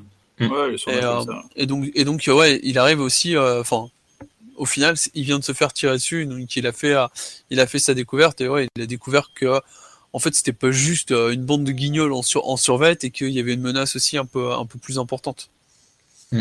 Et, et, du coup, c'est ça, c'est que c'est qu'ils s'entêtent à vouloir être, à vouloir régler tout seul via enfin, on voit dans ce dessin animé, et que finalement finalement, c'est peut-être le déclencheur pour la suite, c'est que euh, c'est que ce dessin animé euh, montre que ben euh, non, c'est l'union de l'union de tout à chacun qui, qui, qui leur permet de triompher de l'adversité euh, et, derrière, alors même si on enchaîne avec euh, le, fait qu'il découvre le chapitre directement suivant, c'est découvre sa surdité et du coup cet aspect où, euh, où il envoie chier un peu tout le monde et tout, mais qui se conclut quand même par justement la, montée de, de, la résistance et pour, pour introduire Rio, Rio Bravo. Donc voilà, ce, dessin animé amorce déjà la suite où c'est ben, la, la, communauté unie face face à l'adversité.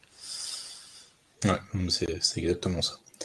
Mais ce que je retiens, c'est euh, surtout ce, ce, cassage euh, graphique en fait, où, euh, hmm. on est, enfin, c'est pour ça que je voulais voir qui était vraiment l'artiste, parce que, parce que oui, d'ailleurs, j'ai un doute, hein. rien à voir quoi. J'ai l'impression que c'est Chris Heliopoulos, non?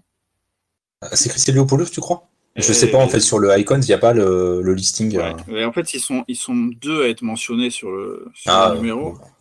Ah bah alors ça doit être Chris Eliopoulos alors. Je pensais que c'était Ara parce qu'il a cette capacité à, gravement modifier son style en fait donc. Euh... Bah là, là c'est quand? Même c'est assez fort quand même. du, coup c'est pour ça ouais c'est vrai qu'ils sont euh, t'as Eliopoulos et Belair. Alors Belair je sais pas mais. la couleur non? Ouais c'est la couleur ça. Ouais Jordi Belair la couleur. Et du ouais, coup, Jordi Belair c'est la couleur.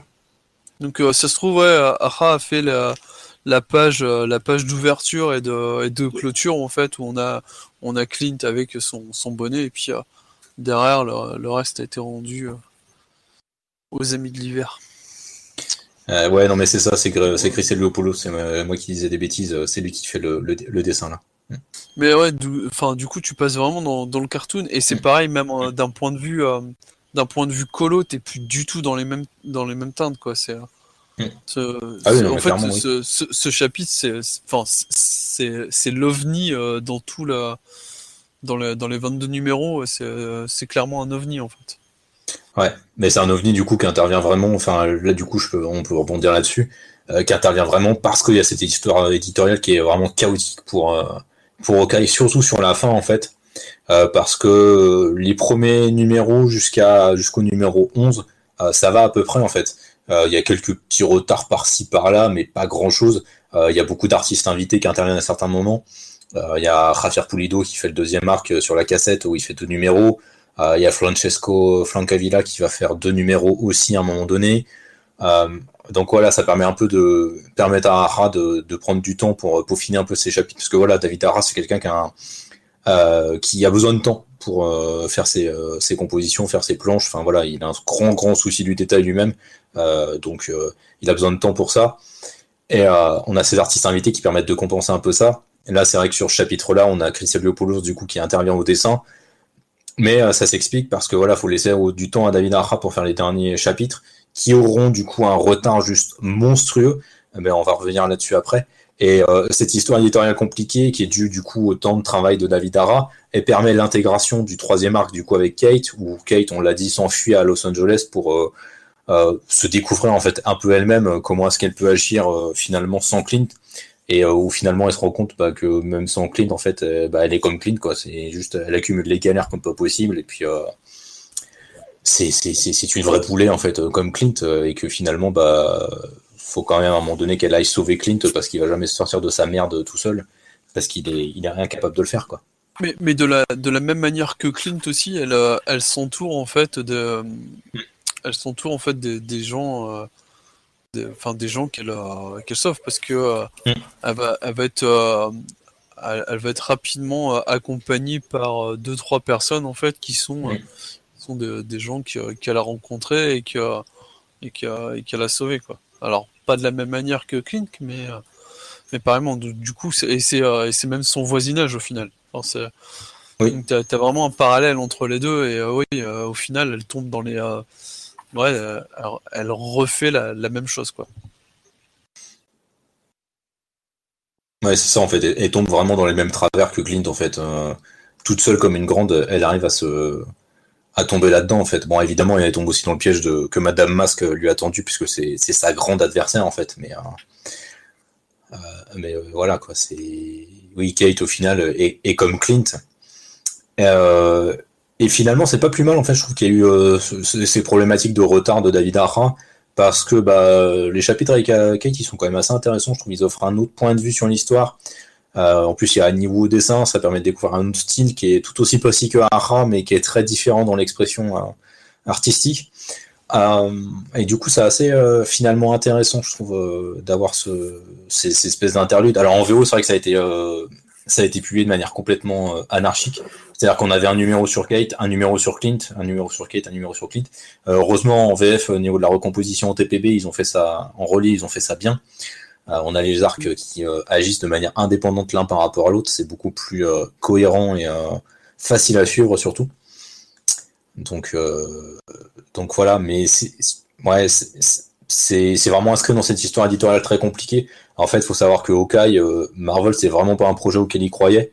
Euh, ils ont refilé les clés du bébé parce que bah, Hawkeye, c'est un personnage secondaire dont tout le monde se fout. Et ils pensaient même, je pense que le lectorat s'en foutrait et qu'ils annuleraient tranquillement la série après six numéros. Donc vraiment, je pensais qu'ils, je pense qu'ils pensaient que ça n'allait pas marcher parce que voilà, les relations étaient déjà tendues avec euh, Matt Fraction à ce moment-là. Euh, ça arrive après Avengers vs X-Men où Matt Fraction a participé à l'écriture et ça a vraiment gonflé Matt Fraction on l'a un peu forcé à écrire ce truc-là. Il n'avait pas du tout envie. Euh, et donc ça a vraiment mis euh, un peu, du, sel dans leur relation. Et voilà, il vient sur quelque chose de plus simple que Marvel, auquel Marvel ne croit pas du tout. Alors bon, on se demande pourquoi ils ont, accepté de le commander euh, s'ils y croyaient pas, mais bon, ça c'est une autre histoire. Et forcément, les retards que David Arra va prendre, ça va vraiment envenimer leur relation euh, compliquée. Et euh, je le disais, je dis plusieurs fois, le dernier numéro a, été, a mis très très longtemps à être euh, publié, mais il a mis encore plus longtemps que ce qu'il aurait dû, euh, que ce qui aurait dû vraiment arriver, parce qu'en fait, il a mis six mois de plus euh, que la date initiale auquel David Ara en fait et Matt Fraction avaient terminé le truc en fait. ils avaient tout peaufiné, tout bien, tout tranquille, et en fait, le chapitre a mis encore six mois à sortir.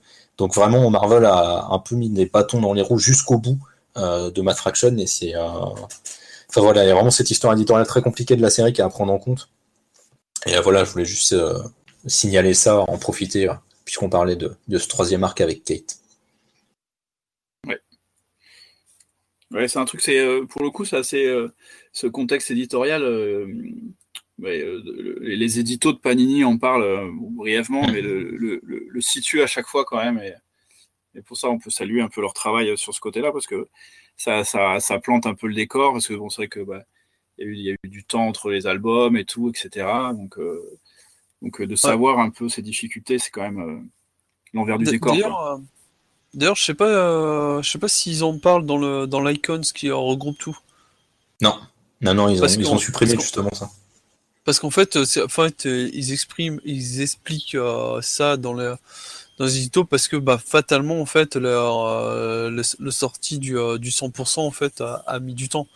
Donc mm. euh, c'est aussi pour ça que tu as, cet éditorial qui te qui t'explique que que du coup entre le tome 3 et le tome 4 bah tu as un an de publication qui a qui, qui en attendent quoi. Enfin, ça, ça, a mis un an entre à peu près un an entre le tome, tome 3 tome 4 parce que justement déjà le, le dernier numéro en fait a mis a mis six mois à sortir quoi. Et puis ils expliquent bien, ouais, du coup, que. Euh, d'autant plus que. Euh, il faut rappeler qu'en France, en France euh, eh ben, la série Hawkeye a, eu une belle visibilité vu qu'elle a été nominée à Angoulême. Alors c'est l'année, c'est c'est c'est Comé Prima, je crois qu'elle a gagné cette année-là. Mais du coup, ça, ça a quand même créé de l'attente hein, derrière. Et je, ne sais, pas vraiment s'ils ont eu des, ça a eu un impact sur leurs chiffres, mais d'après moi, je pense quand même un peu comme tous les titres qui sont nominés à chaque fois. Et du coup, mm. bah, ça a peut-être euh, mis des, gens qui n'étaient pas forcément clients ou au fait de, cet envers du décor. Donc, euh, à chaque fois, rappeler le pourquoi du comment, ça, permet aussi de garder ton, public. Quoi. Ouais, non, mais c'est bien ça qu'ils aient, fait ça, justement, qu'ils aient expliqué euh, dans des éditos, même si c'est que sur une page, c'est quand même assez. Enfin, c'est à saluer, quoi. C'est, au moins expliquer un peu, bah, voilà, pourquoi est-ce qu'il y a eu autant de retard, c'est pas forcément. Enfin, c'est pas de leur faute, quoi. Je pense qu'on a fait quand même un bon tour d'horizon en spoil des forces de la série Hawkeye. On peut parler du coup des quelques faiblesses qu'on y voit. Alors du coup, je dis tu parlais un peu de la temporalité, c'est ça hein, Ouais, ouais, bah du coup, c'est surtout sur la sur la fin du numéro où euh, en fait, la, euh, ouais, il joue avec avec le temps. Tu sais pas trop. Euh, enfin, moi, j'ai eu du mal à me repérer, savoir où est-ce que j'en étais dans ma dans ma lecture parce que les les numéros se se chevauchent un peu. notamment notamment par rapport par rapport à Kate j'ai eu du mal à situer en fait quand il a euh, autant euh, jusqu'à son départ c'était assez clair et du coup vraiment ce, dernier tome donc c'est les sept derniers numéros euh, les sept derniers numéros qui se qui se passent alors pour moi dans la tête il se passait vraiment en parallèle de de, des aventures de Kate avec Madame Mask et au final je me retrouve à la fin ou non, c'est pas vraiment ça. Et, en fait, j'ai été incapable de, de, me positionner. Et tu vois, c'est, euh, je le retrouve notamment avec, euh, avec cet épisode euh, cartoon où en fait, cette introduction de Clint qui, qui dort sur le canapé n'est pas raccord avec le numéro d'avant et le numéro d'après où hmm. ben, la page la, page juste avant bah, il, il, gît au sol parce qu'il s'est fait tirer dessus et euh, la, page d'ouverture du, euh, du, numéro suivant, il est, il est à l'hôpital et on, voilà, on explique la surdité, tout ça. Et on a le parallèle avec sa jeunesse. Quoi. Mais, alors autant du coup les côtés, les côtés flashback sur la jeunesse, ils passent bien, mais des fois sur, sur des, des, histoires, même, dans, les, numéros en eux-mêmes, des fois tu as, l'impression de voir euh, ce qui s'est passé il y, a, deux heures. Et, euh, moi j'étais un peu j'étais un peu largué. Ok, ouais, je comprends, mais c'est vrai que des fois c'est un peu compliqué, puis des fois il y a des faux raccords parce qu'il y a des changements de dessinateurs un peu intempestifs, donc euh, j'avais noté ces faux raccords là, des fois entre certains chapitres qui brisent un peu cette alchimie artistique quasi parfaite que je trouve dans la série. Ça, c'est vrai que c'est un des trucs que j'avais noté. je sais pas, Captain, mon cher Captain, est-ce que tu as des, des griefs contre la série? Non, franchement, moi j'en ai pas. Je, disais en, intro tout à l'heure là que à la rigueur là, que j'avais pas la connaissance de Kate et que du coup euh, j'étais un peu euh, au début, euh, voilà leur relation, etc. Je, en savoir plus, j'aurais bien aimé, mais du coup je, il faut que je lise juste ce qu'il y avait avant. C'est pas vraiment un défaut de la série, c'est plutôt un défaut de, de, de connaissance, on va dire. après, j'en ai pas, j'en ai pas forcément. Euh, surtout que voilà, quand il y a encore plein de choses dont on n'a pas parlé euh, sur l'humour, euh, sur, sur, sur, des choses comme ça qui font que, ça allège aussi hein, le récit. Tous les tout, tout, plein de plein, quand je pense par exemple à Kate qui parce qu'en fait l'immeuble est à Brooklyn et, et en fait Clint il, il fait comme s'il était toujours là et qu'il connaît par cœur et qu'elle lui parle de Jay-Z, il sait pas qui c'est. Et voilà, ces petits trucs sur la culture du coin et, et, et qui sont au travers et qui allègent beaucoup le récit. Mm. Euh, parce que c'est vrai qu'on parle de trucs sociaux et tout ça depuis tout à l'heure, mais en fait, il y a quand même. il passe tout seul le récit. Le récit donc, euh, il y, a ce côté humour là qui allège beaucoup. Euh, non, j'ai pas vraiment de, grief contre, contre ce récit. Même à cette deuxième lecture, voilà, j'ai eu le même plaisir qu'à la première. Euh, même encore plus, parce que comme on, préparait l'émission, euh, je, suis rentré un peu plus dans les détails de la lecture. Je n'ai pas de défaut. Moi, j'en note très peu aussi. Enfin, j'ai quelques problèmes avec le deuxième arc. Euh, notamment avec le chapitre où bah justement on a introduit au personnage du clown qui drague de manière un peu malsaine le personnage de Kate et où on a l'impression que ça pourrait avoir une suite en fait et ça n'en aura pas.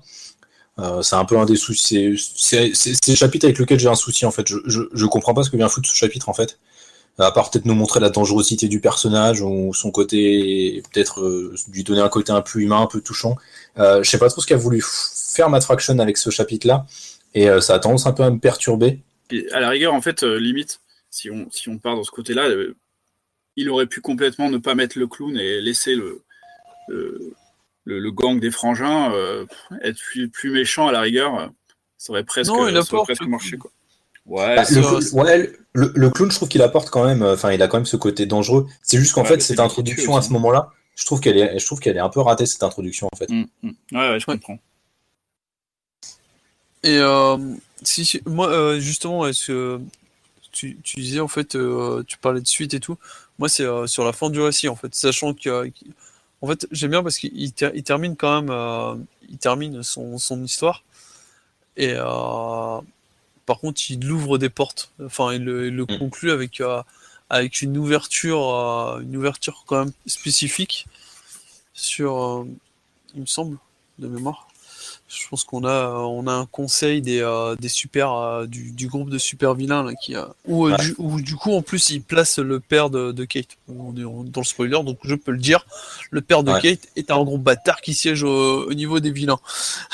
Ouais, bah Et, enfin bref, il, il, il, il, te donne cette, cette, ouverture qui est quand même, euh, qui est quand même spécifique, sachant qu'il part du, du récit et que bah, du coup, tu n'auras pas, pas la suite en fait. Enfin, tu vois, tu, tu, sens qu'il y, y, a encore matière à découvrir, mais sachant que, que, lui, il se barre. Tu as cette suite en fait euh, qui intervient. C'est juste qu'en fait, elle n'intervient pas dans la série Hawkeye de Matt Fraction, elle intervient dans la série Hawkeye de Kelly Thompson en fait. C'est toute la spécificité en fait. C'est que oui, Matt Fraction laisse une grande porte ouverte, mais je pense qu'il se disait bon, euh, moi j'en ai fini avec Hawkeye parce que j'en ai vraiment ras le cul euh, de Marvel, ça me gonfle. Euh, j'en peux plus de cette relation qui, euh, qui m'étouffe. Et euh, je laisse quand même cette porte ouverte au cas où quelqu'un veuille la reprendre. Et voilà, c'est vrai qu'il a fallu attendre quelques années avant que bah, Kelly Thompson arrive sur le titre. Et c'est Kelly Thompson qui va.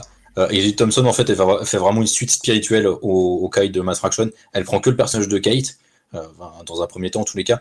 Et elle fait vraiment une suite euh, spirituelle au, run de Mass Fraction, parce qu'en fait, on y retrouve les, quasiment les mêmes qualités, les mêmes défauts, en fait, et les mêmes types de discours social, enfin, plein de trucs qui sont très très équivalents, en fait dans la force du truc, c'est que aussi Fraction, elle arrive en disant bah, Ok, mais du coup, maintenant, tu as tous les méchants là qui sont réunis, qui veulent leur peau. Euh, je laisse vraiment. Euh, en fait, ça devient des ennemis numéro un. tu vois, c'est pas, c'est pas des petits héros qui, qui font pas peur, quoi. C'est vraiment des mecs qui peuvent leur, leur mettre des bâtons dans les roues.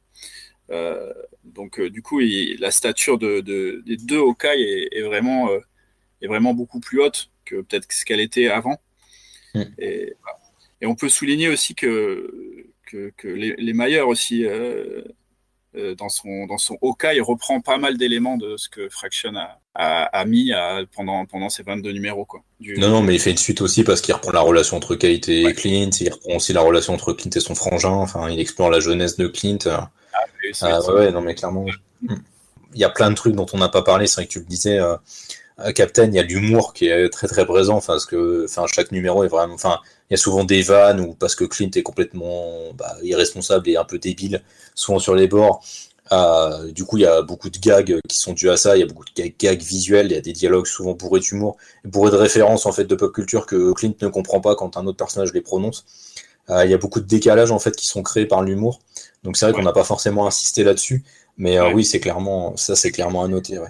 Kate, Kate aussi qui quand elle est à, Los Angeles, qui, fait sa page avec Héros Alloué quoi le gros clin d'œil. Il y a plein de petits trucs comme ça euh, qui sont, qui, sont un peu partout dans le récit et qu'il faut découvrir. Quoi. Ouais. Ouais, clairement, c'est c'est une mine. Euh, ouais, c'est une mine, une mine de trésors. Le récit, il y a plein de choses à voir. Mm. faire des relectures, relectures pour, pour tout apprécier, je pense. Ouais, bah c'est ça, je pense que c'est vraiment un, un, comics qui se relie, euh, se relie, enfin s'apprécie vraiment sur, sur des relectures en fait. Vraiment, il est idéal pour ça, je trouve. Ouais, complètement. Il ne faut pas hésiter à aller rechercher les détails, quoi. Mmh. Ouais, carrément. surtout qu'il y en a plein de planqués, quoi. C'est ça, c'est ça, complètement. Par contre, on n'a pas trop parlé parce que je pense qu'il y a aussi une des forces du récit dont on n'a pas du tout parlé, c'est la palette de couleurs. Et pour mmh. le coup, je pense que, que Matt euh, Hollingsworth, il est bon, je le prononce peut-être mal, bah, du coup, il fait, quand même, euh, il fait quand même beaucoup sur le titre. Euh, hmm. il, permet d'avoir cet univers, de, remettre en valeur cet univers avec sa palette de couleurs ici. qui sera hmm. cette palette qui est encore un peu utilisée d'ailleurs dans le, dans le run de, de Lemayer derrière. Et peut-être même dans Thompson, je sais pas. Mais du coup, ouais, il pose, il pose bien les, bases aussi de, de, ce Hawkeye. Quoi. Bah, c'est des, des, couleurs avec des gros, des gros aplats en fait. Il y, a, y, peu de nuances et de variations dans la couleur. C'est vraiment des aplats typiquement de couleur violette, de couleur noire, de couleur blonde, euh, blanche, tout ça. Enfin, c'est vraiment des couleurs très euh, pas, pas criardes ni quoi que ce soit. C'est vraiment très euh, euh, très réaliste en fait, comme le style de, de dessin de David Arra en fait. Ça, ça mm, correspond tout à fait à ça. Ça marche super bien. Ouais, c'est ça, non mais ça match, ça match hyper bien. Mais je crois de toute façon Matt Wingworth, je crois que c'est lui qui colorise euh, Ara à chaque fois. Euh, déjà sur le Iron Fist qu'ils avaient fait ensemble, c'était euh, avec Fraction, c'était euh, ouais, bah, De toute façon, il est pas avec Elsa Chartier aussi, non? Si, oui, exactement, tu as, tout à fait raison. Ouais. Et c'est pareil, c'est de la colo à base d'aplat, donc c'est vraiment, enfin, c'est super beau quoi. Puis c'est un, un, mec qui est. Clint Barton, c'est un mec qui est addict au café. Et donc, du coup, forcément, forcément, fallait, vu que c'est un, oui, forcément, c'est running gag tout le long de, de ouais, c'est vrai. tout le long des épisodes et euh, il en fout partout d'ailleurs. À chaque fois, je sais pas comment il fait. Donc je devais ouais, c'est un le gros, non, mais c'est un gros dégueulasse surtout Clint Barton. oui, c'est ça. Donc euh, voilà, c'est en fil rouge et c'est voilà, je devais le souligner. Ouais. Moi, dans, Et- dans le genre running gag que j'ai apprécié, c'est la flèche boomerang. Oui. Aussi. Mais, mais, mais en fait, il y en a plein des running gags comme ça qui sont très très cons, mais en fait qui reviennent, qui reviennent de manière récurrente. Et, mais c'est enfin, à hurler de rire en fait. Quoi. Quand tu les repères et que tu les revois, enfin, surtout, surtout que souvent il y a des gags en fait qui sont planqués dans le fond des cases ce genre de conneries. Ah, mais carrément, c'est ça. C'est voilà, il faut l'apprécier, il faut prendre le temps de le lire ce bouquin et de vraiment chercher les trucs euh, de Ouais, partout. non, mais, c'est- ouais, mais c'est ça, faut prendre le temps de le lire, de le relire. Enfin, faut, faut pas hésiter à y revenir vraiment si, euh, si on l'a apprécié. Je pense c'est c'est là où la qualité du récit se, se, se fait en fait. Et ce que je voulais dire aussi tout à l'heure, euh, vous parliez de Kate et tout ça, et j'ai pensé, j'ai repensé aux cases où Kate revient, euh, Ah, où Ouais. c'est elle où elle se pose. En, en fait, euh, c'est vraiment le, celle qui va tout sauver quoi. C'est Mm. la, la puissance qu'elle impose dans, dans les dans les deux ou trois cases là quand elle revient. avec C'est- tous ces sparadraps, ces bandages Ouais, partout euh, sur la gueule. Oui, Ouais, bah, c'est ça. Ça. Ouais, J'avais oublié, j'avais oublié ah, cette planche. putain, Clint, qu'est-ce que t'as fait? Ouais, c'est ça, ouais. Ouais, c'est ça. Avec sa... ouais. Mais elle est badass à ce moment-là. Enfin, ça, vraiment. ouais. Là, tu vois, Ouais. Mais tu vois, c'est. euh, du coup, des fois, elle a un petit côté maternel quand même sur, euh, sur la chose, quoi. C'est... Ça s'inverse, ouais. Les rôles ont peut-être tendance à s'inverser, tu vois, des fois. De dire. Oui. C'est elle qui va. mais ouais, mais va- souvent. Mais oui, la, la planche de, de son arrivée, elle est, euh, elle est Ah, magistrale. bah, elle est folle. Ouais, elle est ouf, ouais, elle est ouf. Complètement. Elle est folle. Elle est, assez- elle est, euh, bah, elle est- en fait, elle est hollywoodienne, quoi, cette, euh, cette Ouais, exactement. Ouais, je suis d'accord. Bon, alors, messieurs, est-ce que Hawkeye, c'est un indispensable du comics? Clairement. quoi. je... Ouais, franchement, bah, le, le, le- voilà, le, le Fraction, il est arrivé avec un concept hyper simple de se dire euh, qu'est-ce que fait Clint quand il n'est pas avec les, les Avengers? Et, euh, il prend un héros euh, presque, comme tu disais, de, de seconde zone, quoi, souvent considéré de seconde zone. Et, euh, et voilà, et euh, tout au fil, euh, tout au fil de ses récits, il, le- il le fait monter avec avec Kate, etc. Déjà, en fait, on, à la fin, de toute façon, Hawkeye, c'est deux, quoi. Voilà, tu, tu finis avec ça. Euh, on a voilà un héros qui est, qui est complètement euh, empathique avec ses voisins. euh, voilà, ça peut être ça peut être ton voisin, tu t'attaches à lui. T'as tout dans le récit, tu as, plein de choses, tu as l'humour, comme on vient d'en parler, t'as, etc. Euh, je sais pas s'il y avait d'autres récits avant qui étaient un peu dans ce style-là. Euh, mais en tout cas, je pense que c'est pas dans le pas dans l'air, comme tu disais, vu qu'on avait plein de trucs cosmiques et compagnie. En tout cas, et ça fait du bien à cette époque-là d'avoir ça. Ça fait toujours du bien d'avoir ce, ce, ce Ouais, récit euh, plus simple, etc. dedans, bon, bien ancré dans, dans la vie.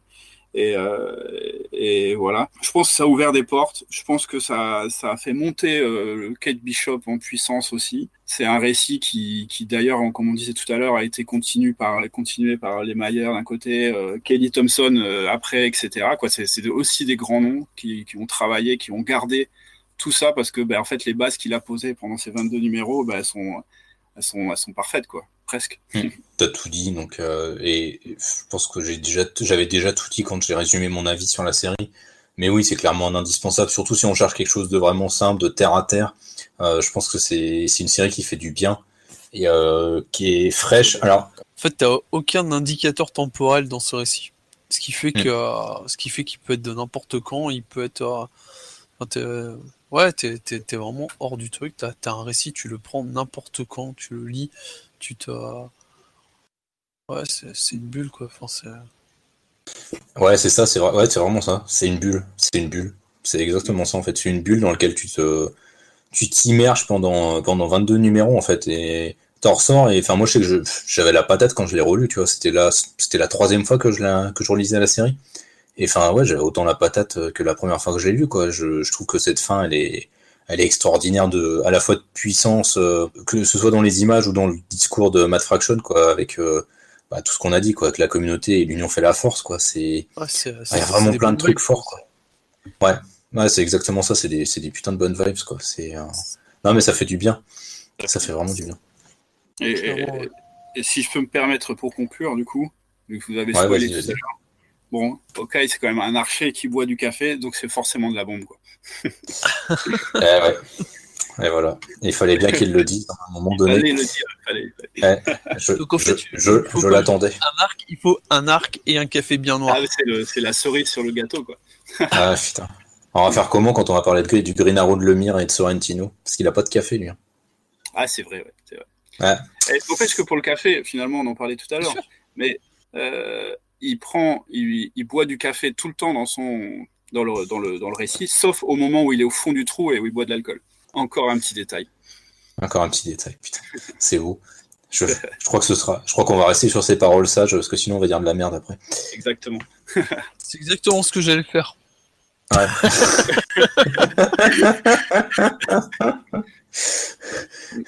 Donc on va arrêter là. On va arrêter là. Ce sera mieux. Eh ben écoutez messieurs, euh, ça a été un vrai plaisir d'échanger sur Okai avec vous. Ouais, pareillement. Pareil, j'adore.